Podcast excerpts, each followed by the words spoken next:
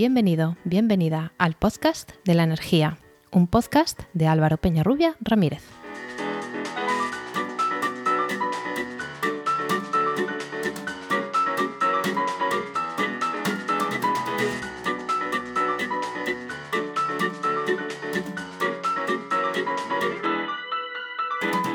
Hola, hola. Recibid la bienvenida al capítulo 7 del 6 de septiembre de 2021 de El Podcast de la Energía. Un podcast de Podcastidae, la red de podcast de ciencia, medio ambiente y naturaleza. Hoy volvemos de, de las vacaciones veraniegas con un tema muy interesante, y es que los edificios son grandes consumidores de energía. Hasta hace bien poco la eficiencia energética en los edificios era algo que no preocupaba demasiado ni a la población ni tampoco a la normativa. Y además de la normativa de obligado cumplimiento, existen otros estándares que son aún más exigentes. Hoy vamos a hablar de quizá el más popular de ellos, el Passive House. Y para ello, pues contaremos con Sergio López Martínez. Buenas tardes. Eh, hola Álvaro. ¿Qué tal? Sergio es ingeniero, experto en diseño y cálculo y construcción de viviendas de consumo casi nulo. Después veremos qué es. Es socio fundador de la constructora Ingecon, que es una empresa constructora y de proyectos fundada en 2015 y que desde 2019 está especializada en la ejecución de viviendas pasivas, certificando todas sus construcciones de obra nueva bajo el estándar alemán Passive House. Bueno, Ahora entraremos en todos estos conceptos. Eh, Sergio, cuéntanos algo más de ti que se haya quedado fuera de esta breve introducción. ¿Cómo, cómo has llegado aquí? Cuéntanos algo de tu empresa. Pues nada, gracias por la introducción, Álvaro. Yo creo que es, muy acertada la, introducción, pero básicamente eh, con lo que, lo que me gustaría reseñar es que como, como ingeniero actualmente mi especialización casi en exclusiva y mi trabajo casi en exclusiva está dedicado al, cálculo de las viviendas de consumo casi nulo bajo el estándar Passive House, que es de lo que vamos a hablar ahora. Y como constructora, la constructora que, en la que trabajamos es una constructora familiar, pues desde 2019, como bien has dicho, eh, solo aceptamos proyectos de viviendas de consumo casi nulo, o sea, proyectos que van a ser certificados bajo el estándar Passive House. No hacemos ya ninguna vivienda conforme a código técnico solo las que, que, las que están pensadas para ser certificadas bajo el estándar Passive House. Bien, pues vamos a empezar a hablar por ahí. Bueno, antes de, decir qué es Passive House, eh, cuéntanos a qué nos referimos cuando hablamos de los elementos pasivos en una construcción. ¿Qué es pasivo, qué es activo y por qué es importante eh, quizá más hacer el énfasis en esa parte pasiva? Pues eh, los, los, principios pasivos de una vivienda son eh, las características de vivienda a través de los cuales eh, la temperatura de confort del interior de la vivienda se mantiene en temperatura de confort y no varía sin aporte de energía. Luego tenemos los principios pasivos, que es pues todo lo contrario, es los aportes de calefacción y climatización para mantener dentro una temperatura de confort. Entonces, este estándar se basa en potenciar los principios pasivos. Claro, es, más importante el no requerir eh, energía que luego eh, emplearla eficientemente, ¿no? Lo, más eficiente es no, tener que emplearla. Efectivamente, yo siempre digo una frase que la calefacción más económica es la que está pagada. Entonces, eh, si la calefacción está pagada, es, cuando menos se consume. Esto es de lo que trata el Passive House. Intentar que la, la mayor, la, el mayor número de horas a lo largo del año la calefacción y el aire acondicionado estén apagados y dentro tengamos una temperatura de confort. Vale, vamos a ir entrando. ¿Cómo se consigue eso? ¿Cómo lo hace Passive House? Pues a ver, Passive House eh, es un estándar alemán, mm, tiene más de 30 años, no es una cosa que, hemos inventado nosotros ni mucho menos, ni es una cosa nueva. Lleva en funcionamiento, como te digo, 30 años. La primera se hizo en Alemania eh, hace más de 30 años, en el 88 creo que son, creo que, creo que fue. Y en España se introdujo se hizo la primera vivienda certificada Passive House en el año 2009. Entonces, mm, a modo, a anecdótico, es, un, es, un, estándar que está más que asentado y testeado. ¿vale? Dicho lo cual, eh, este estándar de construcción se, basa en cinco principios básicos o cinco pilares principales. Entonces, mm, los enumero si quieres y ahora vamos adentrando un poco. ¿no? pues los cinco principios en los que se basa el Passive House es el aislamiento, se hace un, buen aislamiento, eh, las ventanas, unas ventanas de altas prestaciones, se planifica la construcción para que no existan puentes térmicos, se trata la hermeticidad, se hace una capa hermética por el interior de la vivienda y la vivienda consta de, una ventilación mecánica con recuperación de calor. Esos son los cinco, los cinco puntos básicos. Ahora, si quieres, vamos a ir entrando poco a poco en ellos, porque a lo mejor al quien no conozca, quien está, no esté familiarizado ya no solo con el estándar Passive House, sino también con la eficiencia energética de la edificación, pues le puede sonar aislamos, pues aislamos más, ponemos eh, dos palmos de, material aislante, ¿no? Eh, las ventanas, pues unas ventanas buenas que además se quedan subvenciones, pero el resto de cosas quizá a la gente le suena menos. ¿Qué son los puentes térmicos? Pues eh, los puentes térmicos son las, discontinuidades que, presenta un aislamiento y a través de los cuales nos entra frío en invierno y calor en verano. Un ejemplo claro de puente térmico puede ser un voladizo. Tú tienes una capa de aislamiento en la planta baja y en la planta primera y un voladizo que está entre medias de las dos plantas. El aislamiento lo cortas al llegar al forjado y por ahí se cuela, hace de puente térmico la temperatura exterior, se cuela hacia el interior. Eso, ahora sí, modo, eso es, eso. El puente térmico es esa vía de entrada o de salida que le damos al calor de, dentro a fuera del edificio o viceversa.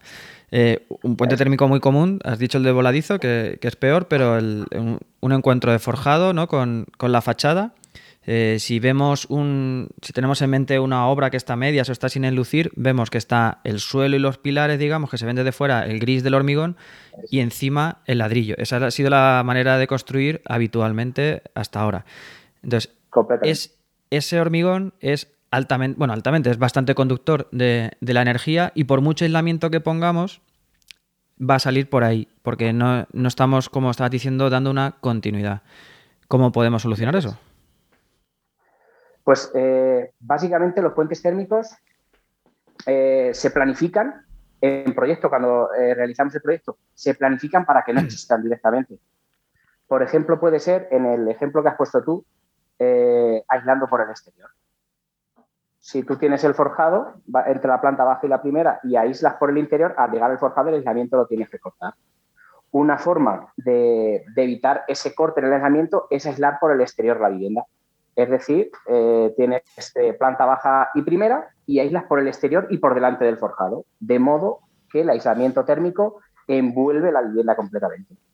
Claro, entonces ahí... Ese sería un ejemplo de planificación en proyecto de que el aislamiento va a ser por el exterior y no va a tener discontinuidades. Claro, decíamos que no es cuestión de poner 20, 30, 40 centímetros porque llega un momento que la repercusión en la pérdida de energía es prácticamente nula y entonces hay que ir a esto que dices. Hay que ir a, solventar esas discontinuidades. Eh, Exacto. ¿Qué más? ¿Qué más elementos nos destacas de la, construcción de Passive pues, House? Eh, un poco eh, a colación de los puentes térmicos están las, el aislamiento en sí como principio básico, que es lo que acabamos de comentar. Mm, aislar bien no es aislar con mucha cantidad, son ambas cosas. o sea, Passive House incluye ambas cosas, aislar bien y aislar mucho. O sea, no por tener una vivienda y aislar con mucho espesor está aislando bien, porque con el ejemplo que acabamos de poner, si aislas por el interior, pues vas a, vas a, vas a tener discontinuidades en ese aislamiento que lo que te van a provocar es filtraciones de temperatura del exterior. Entonces, eh, el aislamiento y los puentes térmicos van directamente, son dos principios que van directamente, van directamente relacionados uno, uno con otro. ¿vale? Y eso se, el aislamiento se calcula para que tenga un espesor óptimo, que es mucho, es, es bastante aislamiento, pero también se planifica para evitar los puentes térmicos. De modo que desde la cimentación, la cimentación en una vivienda unifamiliar, por ejemplo, la aislamos por abajo y dejamos, eh, la conectamos, la cimentación de debajo de la vivienda la conectamos con la de la fachada y la de la fachada la conectamos con la de la cubierta. De modo que la vivienda la abrigamos completamente el aislamiento ha dado el espesor que ha dado en el cálculo, pero se ha planificado para que no tenga puentes térmicos. Y como principio también relacionado es las ventanas. Se ponen unas ventanas bastante potentes pues, con triple vidrio eh, bajos emisivos, carpinterías principalmente de PVC, aunque se podría construir con cualquier otro material que cumpla las exigencias en energía, en transmitancias. Pero bueno, estos principios, como has dicho, aislamiento y ventana son de más conocidos por, cualquier persona. Los puentes térmicos acabamos de explicar y ya pues las quedarían los, los, dos últimos. Pues has dicho triple, perdón, triple vidrio. ¿Esa es el, la ventana por defecto que, que soléis prescribir, instalar? A ver, depende del clima. Normalmente nosotros estamos, donde más proyectos estamos haciendo es en Albacete, Cuenca y Ciudad Real, y ahí nos requiere, el cálculo nos requiere introducir triple vidrios. Eh, por ejemplo, si vas en Valencia, creo que hay eh, passive, house, viviendas pasivas certificadas em, con doble vidrio.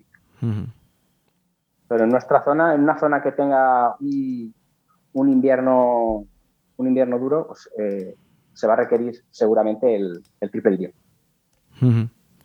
Esto para que se haga una idea, eh, como se ha puesto tradicionalmente, es una ventana con único vidrio. Y ya cuando llegaron los Climalit, que se llamaban, ¿no? que eran los primeros y que parece que se ha quedado con el nombre, ¿no? igual que los Clines o los Danones. Pero bueno, hay, muchas marcas ya bastante buenas. Eh, Correcto. Eran dos cristales, dos vidrios, en el que entre medias se metió una cámara de aire.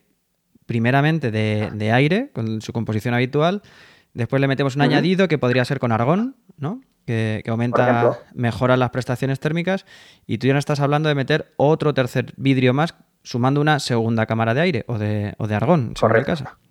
Aparte esas, a esos vidrios le podemos hacer tratamientos ¿no? para que reflejen el calor, para que sean bajo emisivos, que no pueda salir el, el calor también. Porque esto es complicado también. Hay, hay, veces que te tapas la cabeza y te desviste los pies, ¿no? Si eh, si quiero mejorar las prestaciones en invierno, digo, pues un cristal que tenga, que deje pasar la luz, ¿no? Que tenga un factor solar alto. Pero eso me penaliza en verano y viceversa. ¿no? Ese tipo de cosas hay que estudiarlas con cuidado. Exacto. Claro, no solamente eh, en el Passive House, no solamente hay que tratar esos cinco principios, hay otros, hay otros elementos como puede ser la orientación de, la vivienda, el sombreamiento que tiene, si tiene un edificio enfrente que le hace mucha sombra, esos son también otros factores que, influyen. Eh, entonces, respecto a lo que me has comentado del triple vidrio, pues lo que se hay de intentar cuando hacemos el cálculo es que la vivienda, la ventana, perdón, tenga ganancia solar. Eso quiere decir que en invierno el sol nos caliente la casa a través del calor que entra por la ventana. Para ello eh, hay que disponer de sistemas de sombreamiento como puede ser voladizos, voladizos sin puente térmico, como acabamos de nombrar sí se puede, voladizos marquesinas, de modo que en verano que está el sol más alto, esas marquesinas sombreen la ventana. Entonces, eh, es, planificación, al fin y al cabo. En verano, es, en, verano, hay que intentar que la ventana tenga ganancia solar, ganemos calor, y en invierno, perdón, y en verano de lo que se trata es de todo lo contrario, de intentar que no entre calor por la ventana, con sistemas de sombreamiento. Sí, para, para quien no esté muy familiarizado con el recorrido del Sol, ¿no? en, verano lo tenemos en el punto más alto y hace el recorrido de, desde el amanecer hasta el atardecer, pero siempre con un ángulo muy superior al que va a llevar en invierno. Por lo tanto, ese voladizo que decías va a quedar eh, por encima de, del ángulo solar en invierno, el sol digamos que se colará por debajo porque estará abajo y nos dará ese aporte que nos evitará calefacción. En invierno al revés. El sol va a estar alto y ese voladizo proyectará sombra sobre nuestros huecos, sobre las fachadas. Eso es. Y esto hay, que tener cuidado porque mm, tú dices, lo que decía antes de taparte la, cabeza y de vestirte los pies, eh, que si pongo un voladizo mal calculado, pues puede ser que me esté requiriendo, bueno, me hago sombra, en verano no voy a tener calor, pero me hago sombra excesiva en invierno y va a dejar entrar poco calor también. Entonces, eh, que digo que quien se meta a hacer este tipo de cosas no puede ser el primero que pase por ahí, ¿no? Y dice, pues hago aquí un toldete y, así me vale, ¿no? Efectivamente. Muchas veces eh, aislar mucho, poner una gran ventana al sur para el calor, para captar calor, en verano puede ser contraproducente. Entonces, eh, hay que planificarlo bien. Mm. ¿Y qué materiales usáis? No sé si se utilizan los materiales habituales en, construcción, aunque sea con otro tipo de... Lo que cambia son más las soluciones constructivas, o también, porque eso es una orientación que viene de directivas europeas y que al parecer integrarán las próximas versiones de código técnico, materiales que en su ciclo de vida también emitan menos, sean más respetuosos no solamente en el funcionamiento de la vivienda, sino en el ciclo completo de vida de los materiales también. Sí, efectivamente. Eh, mm, los, materiales, eh, lo que has comentado, los materiales intentan que sean eh, lo más eficiente posibles, pero el Passive House no está cerrado a ninguna tipología constructiva ni a ningún material en concreto. Es decir, no por ser vivienda Passive House, la estructura tiene que ser de madera o de hormigón. No, tiene que, puede ser de lo que queramos, de lo que pongamos en proyecto, a preferencias del cliente o, a preferencias del proyectista. Las ventanas pueden ser de aluminio, pueden ser de PVC, porque hay carpintería certificada para Passive House en ambos materiales, puede ser de madera incluso. O sea, no está cerrado a ninguna tipología constructiva, pero eh, por la naturaleza de los materiales, por ejemplo, el PVC eh, tiene menos transmitancia que el aluminio, que es un metal, entonces es, más dado a este tipo de construcciones. Pero no, el Passive House no limita, no limita ningún, no se limita a ningún sistema constructivo ni a ningún material. Podemos poner lo que se quiera siempre y cuando justifiquemos que, los cálculos dan y las transmitancias cumplen con lo que establece el estándar. Un elemento muy importante en, el Passive House es la ventilación y la hermeticidad, ¿no? Eh, no sé si alguien ha, visto los blower door, los ensayos de puerta, que es se, sustituye la puerta de entrada de la casa, bueno, una, puerta que da al exterior, por una, ¿cómo es? ¿Una lona? O que en el centro tiene un ventilador, ¿no? Y está calibrado y va metiendo aire a cierta presión. Y lo que se hace es medir lo que sale por el resto de las ventanas. O sea, queremos tener una casa lo más hermética posible precisamente para que tengamos esas pocas pérdidas, que ni nos salga aire del atemperado, ya sea con frío o calor del interior, eh, ni que entre de fuera. ¿Por qué es tan importante la, hermeticidad y la ventilación en Passive House? Mm. Pues importantes, son importantes los cinco principios básicos, pero en especial la hermeticidad y la ventilación porque son los grandes diferenciadores con respecto a la construcción tradicional o a la construcción por código técnico. Puesto que el código técnico no, exige planificar una capa hermética ni exige contar con una ventilación con recuperación de calor para cumplirlo. Entonces, solo, yo los llamo los principios que son los más diferenciadores y quizás eh, los menos conocidos para, un profano. Cotidianamente todos eh, sabemos de los principios que hemos hablado, aislamiento, puentes térmicos, a lo mejor en cierta medida, y ventanas, pero de hermeticidad y ventilación la, eh, un profano se, descoloca un poco. Alguien que no esté en este sector puede descolocarse un poco. Entonces, estos dos principios, vamos a hablar de la hermeticidad, como, como has comentado, eh, se trabaja una capa hermética por el interior de la casa para que la vivienda no tenga fugas de, aire del interior al exterior ni viceversa. ¿Esto cómo se consigue? ¿Añadiendo alguna capa, alguna membrana o algún material? Efectivamente principalmente, como todo lo vengo diciendo, es planificándolo. Eh, por ejemplo, eh, una capa de yeso ininterrumpida puede ser hermética. Evidentemente, se tiene que interrumpir, porque cuando llega el forjado o un paso de instalaciones se tiene que interrumpir, pero esos pasos o esos cortes de la capa hermética se tienen que solucionar con membranas herméticas. Las ventanas, la unión de la ventana con el muro también se pueden cintar con materiales herméticos. Entonces se planifica, por ejemplo, con una capa de yeso y los encuentros con las ventanas con unos encintados herméticos es una forma de planificar. Y como bien has dicho del blower door, es el test que se hace a la vivienda para saber cómo es hermética la vivienda. Yo siempre lo comparo como si llenamos un balón de playa, es llenar el balón de playa, meterle aire a presión a la vivienda, cerramos y vemos por dónde está perdiendo aire. Se somete a presión la vivienda con, el, con la lona que se pone en la puerta y el ventilador, mete aire a presión, vemos por dónde, por dónde está perdiendo la vivienda y luego somete a la vivienda a depresión, es decir, como que ah, genera succión y vemos por dónde sale el aire de la vivienda. Y ahí detectamos la fuga. ¿Y cómo puede ubicarse, la, cómo sé que es en la ventana del dormitorio 2 por donde está perdiendo aire? Pues cuando se hace, cuando, ya has planificado una capa de aislamiento no hay grandes fugas. las exigencias de hermeticidad eh, son, no sé si he dicho aislamiento antes, pero bueno, cuando planificas una capa hermética no hay grandes fugas. Entonces, es difícil, eh, parece difícil detectarlas, pero eso se hace con una máquina de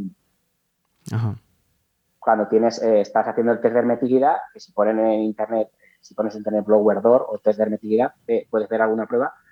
pues cuando se hace, metes vivienda, cuando metes el aire a presión, por fuera con una máquina de humo, eh, la pones por las ventanas, que suelen ser los puntos críticos, o las uniones del forjado con, el muro, por ejemplo, pones por la máquina de humo y ves el humo cómo entra o sale de la vivienda. Por dónde se está produciendo la fuga se detecta.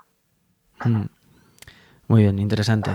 Y aquí alguna vez he visto la pregunta que alguien hacía, ¿pero puedo abrir las ventanas con una Passive House? Eh, sí, bueno, eso se, está trabajando mucho en hacer esa capa hermética, está todo medido para que eh, no perdamos ni, un kilovatio hora de, energía y resulta que yo por las mañanas me abro la ventana y no la cierro hasta mediodía. Eso, eh, eso es un, también un poco un mito. En Passive House no se pueden abrir ventanas. Eso no es así. En Passive House puedes abrir ventanas tanto como quieras Bien es verdad que no necesitas abrirlas para ventilar, puesto que tenemos la máquina de ventilación. Entonces, no es necesario abrir las ventanas, pero se pueden abrir las ventanas sin, ningún problema. Lo que pasa es que eh, el, cálculo no ha sido tenido en cuenta con ciertas aportaciones. en verano, por ejemplo, si tú abres la ventana, decides hacerlo y, lo cierras a las 12 de la mañana en una orientación sur o oeste, eh, ahí sabes que vas a tener calor. eso ya va con tu responsabilidad, ¿no? O sea, quiero decir que imagino que cuando entregáis una vivienda le daréis unas orientaciones del uso a, los propietarios. Sí, además un usuario, un cliente que se hace una vivienda Passive House está más que formado de, sobre los principios y termina, al final de la obra termina teniendo casi tanto conocimiento como nosotros. Pero claro, viene, es como en una vivienda convencional. Si tú en verano tienes las ventanas abiertas a las 12 del mediodía, va a entrar calor. Es, eh, claro, si se hacen cosas así, pues evidentemente la, vivienda va a tener cambios de temperatura. Pero se puede hacer un uso de las ventanas eh, cotidiano y normal. Ahora, no es necesario por la mañana abrirlas para ventilar porque tú tienes aire, aire, aire renovado las 24 horas del día gracias a la máquina de ventilación. La ventilación, esa gran olvidada, ¿eh? que hasta hace poco, y bueno, también en el código técnico, no en, vivienda, pero sí en, otros usos, en terciarios, en, cualquier otro, eh, sí que exigía, o el RITE, eh, una cantidad, unos caudales también importantes en, renovación de aire. Eh, y bien es cierto que a lo mejor no tenía las exigencias térmicas que sí tiene el, el estándar Passive House, pero decir que la, decía esa gran olvidada la, la, ventilación, y es que vivimos en ambientes que son muy viciados, ya sea en una oficina en la que hay muchas personas o en, un establecimiento de pública concurrencia, ya no te digo un bar, o, en el que se baila y en el que se generan humedad y olores y demás, sino también en una propia vivienda, eh, por la, tanto por la carga de CO2 o por, por, cualquier contaminante que pueda haber en la vivienda, que no se es consciente de la importancia de, la calidad del aire y la importancia de, renovarlo. Eso es completamente de acuerdo. Es algo que eh, es algo es un, punto como abstracto, la ventilación de las viviendas, y somos conscientes de ellos cuando nos cuando de golpe tenemos humedades por condensación, porque tenemos mucha humedad, por ejemplo, que acabas de pegarte una ducha por la mañana, tu mujer también, eh, os pegáis una ducha y como trabajáis los dos, no os da tiempo a ventilar, cierras la casa y te vas, ahí has generado un, volumen de, vapor importante. Mm, sin ir más lejos, eh, un adulto durmiendo toda la noche genera dos litros de vapor de agua en el ambiente, o sea, la, cocinando generas humedad, toda esa humedad la tienes que sacar de la vivienda. En una vivienda eh, convencional abres las ventanas con la pérdida de energía que supone, pero es necesario abrirlas. En Passive House no es necesario, por lo cual no pierdes esa energía y no es necesario porque tienes un sistema de ventilación con recuperación de calor. Si quieres, explico un poco los puntos principales de este sistema. Sí, adelante.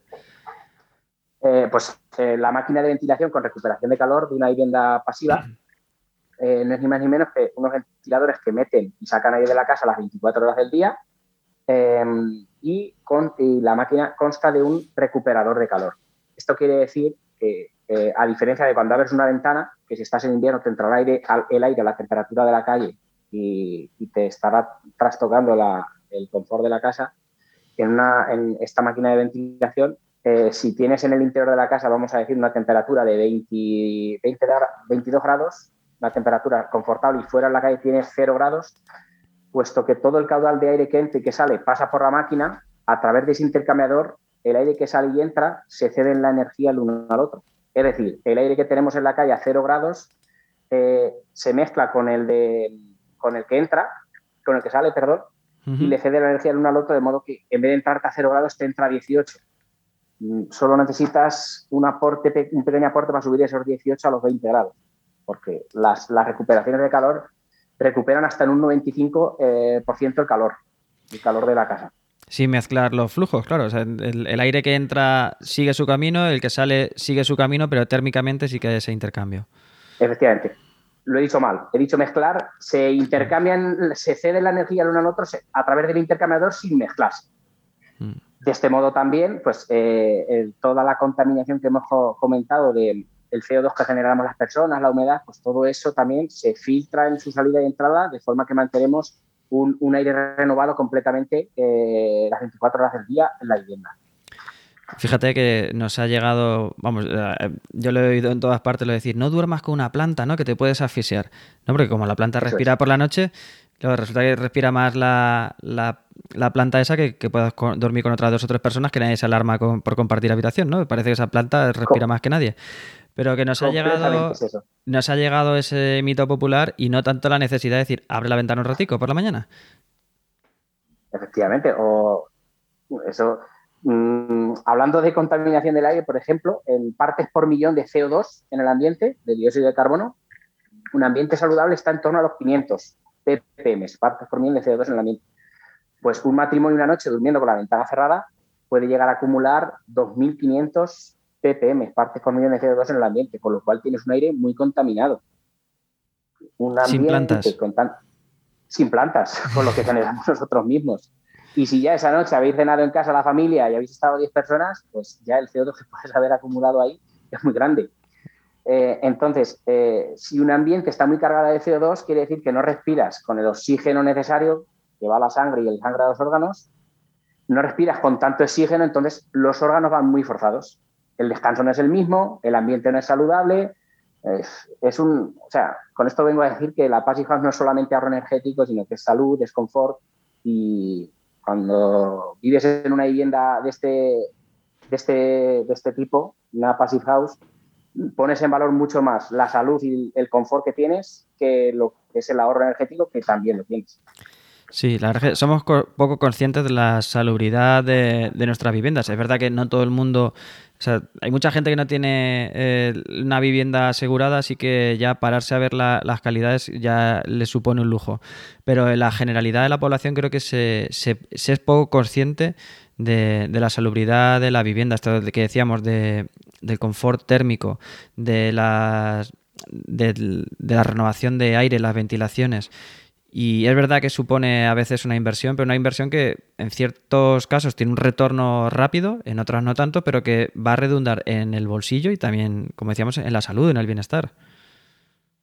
No, no, completamente. Principalmente quien llega a Passive House llega por el ahorro energético y por el bolsillo para conseguir un ahorro mensual de por vida, porque es un ahorro que vas a tener mes a mes, no gastar en calefacción ni en aire acondicionado bueno, no gastar, no, gastar casi un 90% menos de lo que gastas en una vivienda convencional, pero te llevas con, te llevas con ese ahorro pues una vivienda saludable, una vivienda con el ambiente, con el ambiente, un, aire renovado completamente y sobre todo el metabolismo de los niños, por ejemplo, los niños tienen un, metabolismo de, forma que genera más CO2 que un adulto. Pues un, un, niño por la noche también, pues su respiración, casos de asma en niños se han duplicado desde, desde hace años, principalmente porque las viviendas cada vez son más herméticas que antes, porque antes con una, vivienda, una ventana corredera casi sin abrirla ventilabas. Pero ahora se están haciendo, se están empezando a hacer las viviendas más herméticas, las ventanas que ponemos, oscilobatientes, por, por la tipología de construcción que hay actualmente, se hacen cada vez más herméticas, pero, pero no sacamos el aire viciado. Entonces, se han, de los últimos años, se han, los casos de asma, los casos de, se hace deporte dentro de las viviendas, eh, ahora mismo la vivienda incluso se trabaja, se está mucho, la vivienda se utiliza para mucho más que, para vivir. Se hace puedes trabajar incluso ahí, se hace deporte dentro, por lo cual eh, el aire lo, podemos cargar muchísimo. Bueno, pues ahora, si te parece, me has hecho un poco de spoiler que te iba a preguntar por, por, los dineros, pero bueno, vamos a hacer un paro. Vamos a la sección de ¿Sabías qué? y volvemos con eso, ¿te parece? Perfecto. Vale, bueno. Ahora volvemos. ¿Sabías qué? ¿Sabías que el Passive House no es el único estándar al margen de la normativa oficial para medir la eficiencia, energética en los edificios? Existen otros como el BRIM, el LEED o el Verde. Estos sistemas de certificación, de forma general y sin particularizar en cada uno de ellos, además de evaluar la eficiencia energética, la calidad del aire interior o el confort en los edificios, tienen en cuenta aspectos como el impacto ambiental de los materiales y su ciclo de vida, la ubicación, de los edificios y su impacto en el entorno. La conectividad con servicios urbanos especiales como el transporte, eh, consumo de agua, innovación, entre otros. El certificado BRIM, creado por el Building Research Establishment, el BRE, que es una entidad británica sin ánimo de lucro orientada a la investigación constructiva en el mundo, es, eh, tiene la primera versión del certificado BRIM, el BRE Environmental Assessment Method, el método BRE de evaluación ambiental fue publicada en 1920. Desde su creación ha, ha sido utilizada en más de 500.000 edificios en 83 países. El certificado LEED, Leadership in Energy and Environmental Design, el liderazgo en energía y diseño ambiental, es un sistema de certificación de edificios sostenibles desarrollado por el Consejo de la Construcción Verde de Estados Unidos, el US Green Building Council. Fue inicialmente implantado en 1993 y en este sistema se van obteniendo puntos o créditos en diferentes categorías y según su puntuación total se obtiene un nivel distinto, un certificado LEED raso, digamos, un plata, un oro y un platino. La certificación verde es creada por el GBC, el Green Building Council, el Consejo de la Edificación Sostenible, una asociación europea sin ánimo de lucro que tiene sus, después sus agrupaciones por cada país. Existe el GBCE en España. Eh, decía que es una asociación sin ánimo de lucro que eh, se integra por eh, instituciones, profesionales y empresas con el objetivo de ser referente en la transformación hacia un modelo sostenible del sector de la edificación. El objetivo de este certificado es cuantificar los impactos ambientales, sociales y económicos del edificio. Bien, pues después de este ¿sabías qué? Vamos a retomar eh, por la cuestión económica. Eh, este Passive House es solamente para quien tenga dinero, quien lo pueda pagar, es para chalés. Eh, ¿Para qué es el, Passive House y quién puede acceder a él? Porque es muy caro. Passive House arrastra el estigma de que es muy caro, pero no, no necesariamente es así.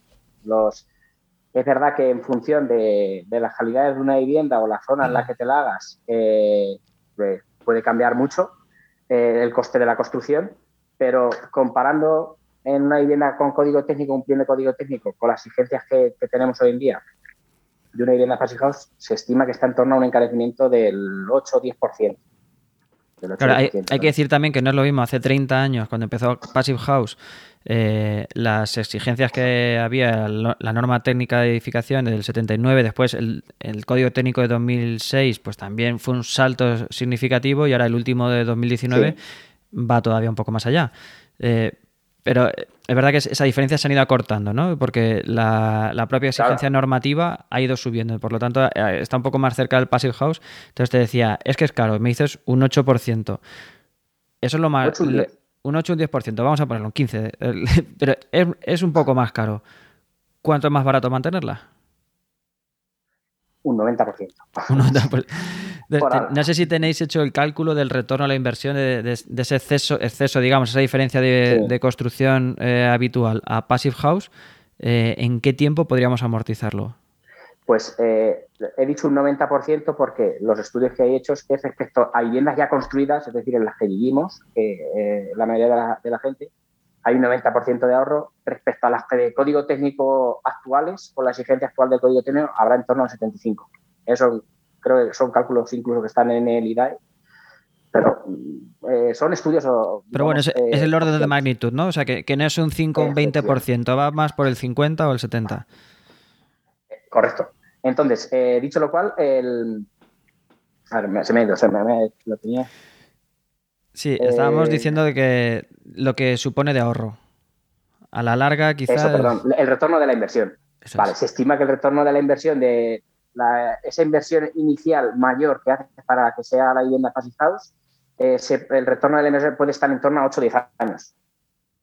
Ya te digo, son como los ahorros, son datos muy genéricos. Sí, sí, bueno, eh, vamos por un orden de magnitud, ¿no? Son 8 años y no son 40. Eh, podrán ser 10 o 12, pero no 40.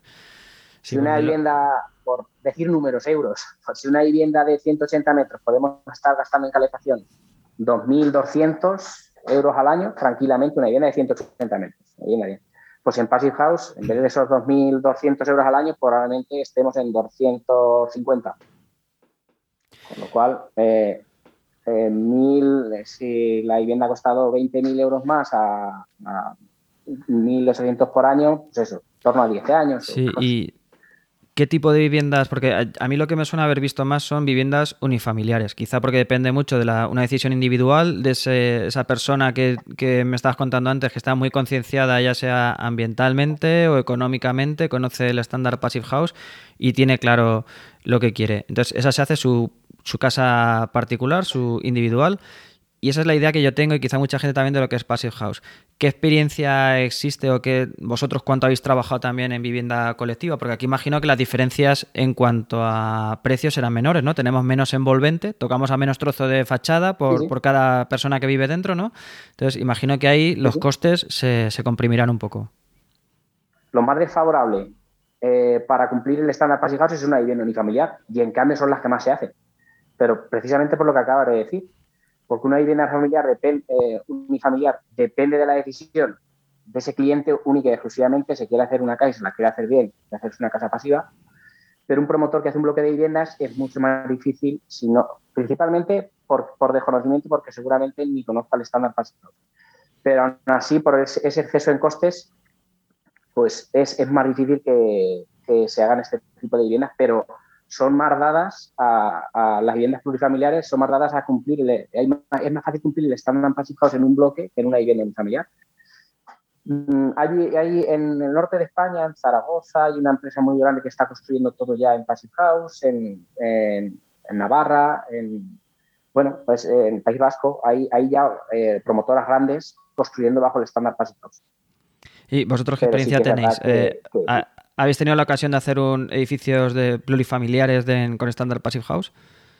No, no hemos hecho edificios plurifamiliares, pero sí que hemos rehabilitado eh, algún piso con criterios Passive House, bajo el estándar Passive House. Hemos hecho test lower door y, hemos tenido resultados y, además y la experiencia del cliente lo, lo avala como que el confort que ha tenido es muy grande. Piso independiente dentro de un bloque de edificios.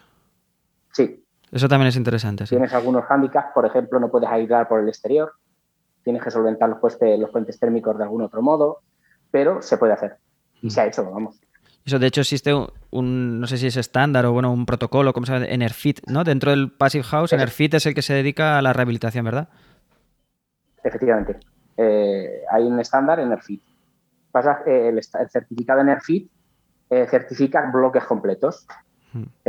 cuando rehabilitas un piso bajo el estándar Passive House, puedes, se puede hacer lo que se llama una rehabilitación paso a paso, de modo que tú eh, rehabilitas un primer piso como primer paso para el resto del edificio y se puede certificar de ese modo. Pero, pues pero individualmente un piso no puede tener la placa de Energy o la placa de Passive House. Vale, entramos en, certificaciones. Yo os contrato a vosotros para hacer ese, esa vivienda pasiva y sé que lo hacéis con estándar Passive House. ¿Por qué, me, ¿Por qué certificarme? Pues eh, principalmente porque eh, hoy por hoy es la única garantía para el cliente de saber que lo que se está construyendo es una vivienda passive house. Porque em, si haces una vivienda y yo te digo que va a ser passive house, que te, hace, te va a aportar los cinco principios, pero luego no te hago los test lower door, que son necesarios para certificar, eh, los puentes térmicos no los calculo, no calculo el balance energético de la vivienda, si todas esas pequeñas cosas que me pide la certificación, la certificación viene a ser una auditoría que como constructora pasamos por un agente externo, si todo eso no me lo exige el cliente o no, no lo autoexigimos, pues vamos a aplicar criterios, pero los consumos no van a ser reales. No van a ser reales. En cambio, si tú certificas, tienes que calcular el balance energético de la vivienda con el programa del Passive House, del, del Instituto Alemán, tienes que calcular puentes térmicos, tienes que hacer los test tienes que hacer un equilibrado de la ventilación. Es decir, tienes que pasar muchos protocolos que te garantizan que si en cálculo ha dicho que la vivienda va a consumir 15 kilovatios metro cuadrado año, pues con el programa del Passive House que lleva testeando viviendas 30 años, pues lo más normal es que sean 15 kilovatios metro cuadrado año y no sean más. ¿Y lo hace directamente el Instituto Passive House? ¿O ¿Hay empresas certificadoras como una OCA o algo así parecido? Lo acabo de decir. Hay empresas, eh, empresas más bien técnicos certificadores que representan al Instituto Alemán Passive House aquí en España. Em, los contratas, mm, idealmente los contratas al inicio de obra para contar con el técnico para algunas, alguna toma de decisiones y ellos son los que te certifican y te auditan la casa. Nosotros como constructora, Infecon, eh, nos hay clientes que confían en nosotros y dicen, a mí no me hace falta certificarse, es un sobrecoste, pero nosotros nos autoexigimos certificar la, la vivienda por la garantía del cliente y también por, por el bagaje de la empresa de saber que estamos haciendo las cosas conforme al estándar. ¿No tenéis miedo a examinaros? No. eso, está bien, eso desde luego da, da garantías, ¿no? Es decir, alguien que voluntariamente se, somete a una auditoría innecesariamente, entre comillas, eso desde luego da, garantía. estamos tan convencidos de este sistema, de que es un sistema de construcción, bueno, del presente ya, pero sobre todo de futuro. En unos años todo será así. En cinco, en diez, no sé en cuánto, pero en unos años todas las viviendas serán así. Y estamos tan convencidos de que, tiene que ser así que autoexigimos certificar para saber que los cálculos luego en el, en, la, el día a día de la vivienda lo van a notar, van, a ser conformes a los cálculos. Vale, has dicho que poco a poco será así. Yo, hemos nombrado también varias veces la evolución del código técnico, que ha ido avanzando bastante en los últimos años. Todo hay que decir con retraso, ¿no? que estamos cumpliendo las directivas europeas un poco a regañadientes. Bueno, eh, se están acercando. Ya la diferencia de una passive house con una vivienda que cumple normativa ya no es tanta. ¿Por qué hoy día, en 2021, eh, hacer una passive house o, qué diferencias ves principales de una passive house con una vivienda que cumpla el código técnico vigente? Esa pregunta es fácil. Una, vivienda por código técnico mm, está más cerca del passive house que una vivienda de código técnico de hace 15 años, de 2006, por ejemplo, a 2019.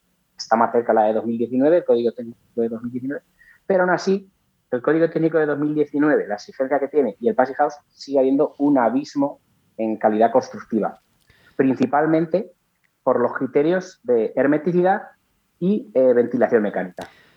Eh, el código técnico no te exige hacer una capa hermética ni te hace las pruebas de hermeticidad. Pero Ahí está el punto. Sí. sí, sí, perdón, termina. Ahí está el punto diferenciador principalmente, la hermeticidad y la ventilación que se hacen en una passive house y en una, de código técnico no. Sí, te voy a decir que, no es posible lo que dices porque yo he leído en el código técnico que, quien cumple el código técnico es un edificio de consumo casi nulo. Sí, porque eh, la forma de establecer código técnico, su edificio de consumo casi nulo, es que cumpliendo lo que es eh, el documento básico de energía del código técnico, eh, obtienes un edificio de consumo casi nulo. Sí, a mí, me sorprendió. El código técnico es.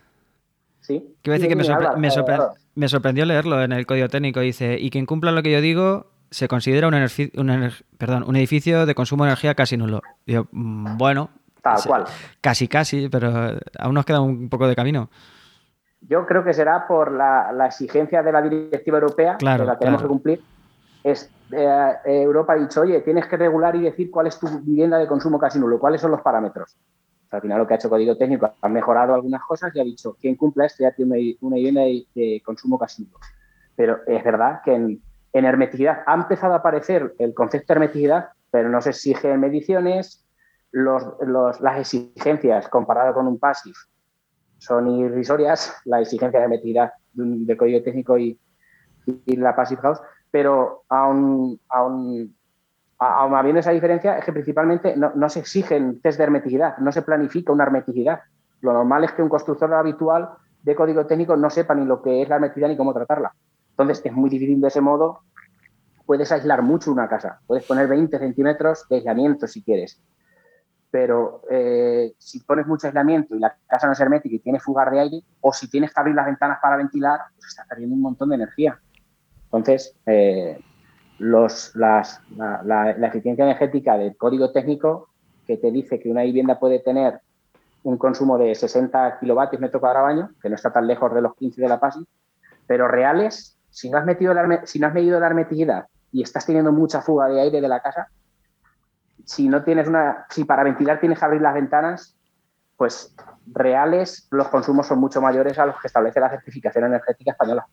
Me estás hablando de hacer test de, hermeticidad, eh, pero ¿se hacen también test de, transmitancia, es decir, de las fugas de calor? ¿Hay algunos test que sean necesarios para obtener la certificación de Passive House? Está el cálculo de balance energético que tú tienes que justificar con fotos de obra. Es decir, si dices que has puesto un sistema de aislamiento térmico por el exterior, un SAPE, de 20 centímetros, tienes que justificar al certificador fotos en obra, midiendo el, el, aislamiento que has puesto y que es conforme al cálculo. Y, dices, pues bueno, puedo hacer una foto y luego hacer una trampa. Pero hay una cosa que cuando te hacen el test del certificador suele ir con una cámara térmica. Entonces, la cámara térmica, si has hecho una pared incompleta, que has puesto una, algo, algo, has hecho una trampa, una placa, una placa no la llega a poner, una medianera no la has aislado, se ve rápidamente. Sí, esto yo animo a quien esté escuchando esto y no, lo conozca que, ponga en Google eh, termografía, fachada o algo así. puentes térmicos, termografía, algo así. Y va a ver eh, lo que decía antes yo de que se veía en gris los forjados y los pilares y luego los ladrillos eh, en rojo, pues va a ver eh, bueno, si estamos en verano va a haber las fachadas, los paños de la fachada más o menos en un azul, en un color más claro, y los puentes térmicos rojos encendidos o amarillos eh, de que estamos perdiendo energía y, a lo mejor está enlucido y tiene una placas por delante de cualquier material o un, mortero o lo que sea. Tú desde fuera ves una fachada uniforme, pero cuando le plantas la cámara termográfica vas a ver fugándose calor por ahí a saco. Y, eso es, como dices, una forma fácil de ver que estás tratando bien los puentes pues térmicos sin ir más lejos, si en una, eh, en una de estas inspecciones de la auditora con la cámara térmica detecta en, en, una, en un tardosado interior, detecta una temperatura, por ejemplo, debajo de 17 grados, mm, con, puede haber condensaciones con, una, con en torno a los 12 grados de, de temperatura de la pared. Pero si detecta una, una fachada muy fría, por ejemplo, en un día de invierno, en una revisión, ahí eh, directamente algo está pasando. Se te ha colado un puente térmico o no has aislado como a Rich. Entonces, eh, digamos que no es fácil. Pero entonces, en una certificación. hay un control muy exhaustivo como para saltártelo. En una certificación sí que se pasa, se pasa un examen de portermografía. No, no, no es así directamente.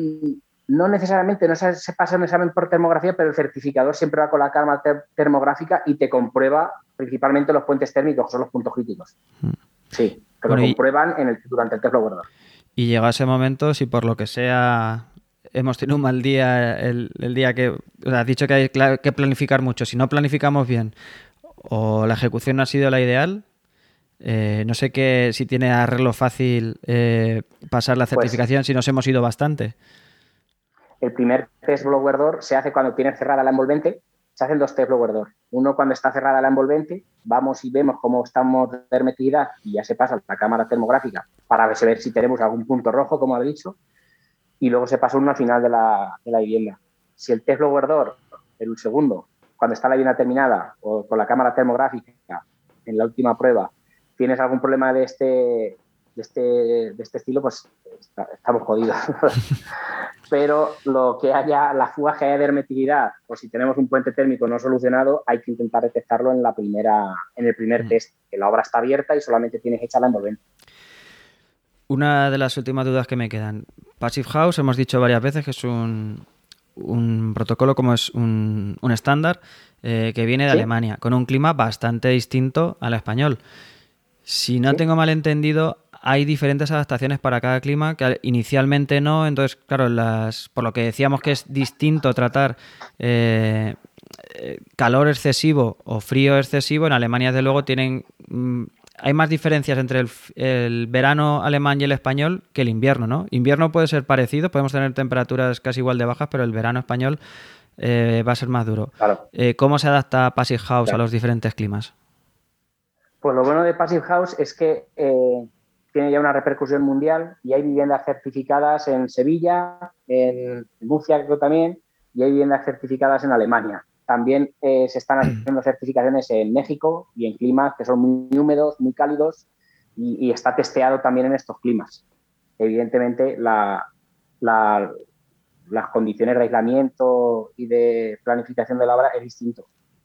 los cálculos te exigen otro tipo de cosas. ¿Las exigencias de, de objetivos son las mismas? O sea, quiere decir, el, consumo exigido. Sí, el consumo, el consumo sí, pero evidentemente no, requiere, no se requiere el mismo aislamiento en unas que en otras. El consumo de, energía primaria, renovable, de, demandas de calefacción, cargas, eso que yo sepa, no hemos hecho proyectos internacionalmente aún, pero sí, sobre todo en el clima español, seguro, porque nosotros tenemos una vivienda, un proyecto en Murcia, por ejemplo, y hemos hecho en Ciudad Real, y las exigencias son las mismas. Creo que en, eh, Murcia creo que la demanda creo que se sube a 20, la de de refrigeración. La de climatización, la de refrigeración. Cambia un poquito, sí. Ahora que lo has dicho, llevas, llevas razón. Pero vamos, son valores muy cercanos el uno hmm. Bueno, pues llegando al final, si quieres decir algo que creas importante, que nos hemos dejado, o hacer énfasis en, en algo de lo que ya se ha nombrado. Pues hacer énfasis, yo siempre le digo a los clientes que alguien que se va a hacer una casa, siempre le aconsejo que independientemente de que la haga con nosotros o la haga con cualquier otro tipo de constructora o con cualquier otro tipo de proyectista, otro arquitecto, otro ingeniero, que se informe de lo que es Passive House, que es una cosa que está muy testeada, que es una cosa que es muy recomendable hacer. Eh, y una vez que te informes, conozcas este sistema, este estándar de construcción, ya decides cómo lo quieres hacer tú pero estoy seguro que en, una visita conmigo que te conté lo que acabamos de hablar, por los vídeos que veas en internet, cualquier otro técnico que te informe sobre el Passive House, te va a resultar interesante y si no haces Passive House, por lo menos te vas a llevar muchas cosas buenas a, aplicar en tu vivienda. Entonces, siempre recomiendo a la gente que se informe, que mucha gente no se hace una Passive House porque, por, por ignorancia, porque no tiene, por desinformación, mejor dicho. Sí, sí, sí. Sí, desde luego cuando, se comparan cuestiones técnicas no se puede quedar solamente con el precio. Hay que mirar eso, prestaciones y como hemos dicho que el, que el sobrecoste inicial parece que, se amortiza fácil y luego otras, otras mejoras que quizá no se ven tanto. Hemos dicho de habitabilidad, salubridad, que, también son, son importantes. Exacto. Y bueno, ahora si no quieres añadir nada más, dinos dónde te podemos encontrar, alguna referencia de redes sociales, página. Pues en, nuestra página web, en ingecon.info, pues ahí, eh, ahí eh, puedes entrar, acceder a nuestra, a, nuestra sección de construcción, ver información del Passive House, ver proyectos que hemos hecho y ahí puedes enlazar a nuestras redes sociales, Facebook, Instagram, eh, Twitter, como Ingecon o Ingecon Passive House, nos, nos, nos encuentras en cualquier red social de la que he comentado en nuestra página web. También tenemos un canal de YouTube. Eso es decir, YouTube, que, algunos nos estarán viendo a través de ahí, no lo he dicho, lo tenía que haber dicho al principio para quien nos oye en el podcast. Este va a ser, este capítulo va a ser distribuido en multiplataforma. Este, estamos grabando. Es, la idea. Estamos grabando el vídeo. Sí, la idea es hacer difusión del Standard Passive House y que la gente eh, lo vaya conociendo para que lo pueda aplicar. Pues dejaremos también en las notas del programa el, canal de YouTube donde pueden ver este vídeo y más. También habéis hecho vuestros pinitos en el podcast, ¿no? Y bueno, dejaremos enlace en la descripción del programa. Y bueno, eh, muchísimas gracias por habernos dado este repaso amplio, esta explicación de qué es Passive House y sus ventajas. Eh, gracias a ti, Álvaro. Pues nada, eh, muchas gracias a quien nos habéis estado oyendo o viendo y oyendo. Si os ha gustado, te sugiero que te suscribas. Hoy cambio no solamente al podcast, sino también al canal de YouTube de, de Ingecon. Si crees que a más personas les puede interesar, pues desde luego compártelo. Y si lo que quieres es hacer alguna sugerencia o comentario o valoración o incluso corrección a lo que hemos dicho, nos puedes localizar en las redes sociales que, ha dicho Sergio, en mi página de LinkedIn de Álvaro Peñarrubia Ramírez o en las redes sociales de Podcastidae, Twitter, Instagram, etc.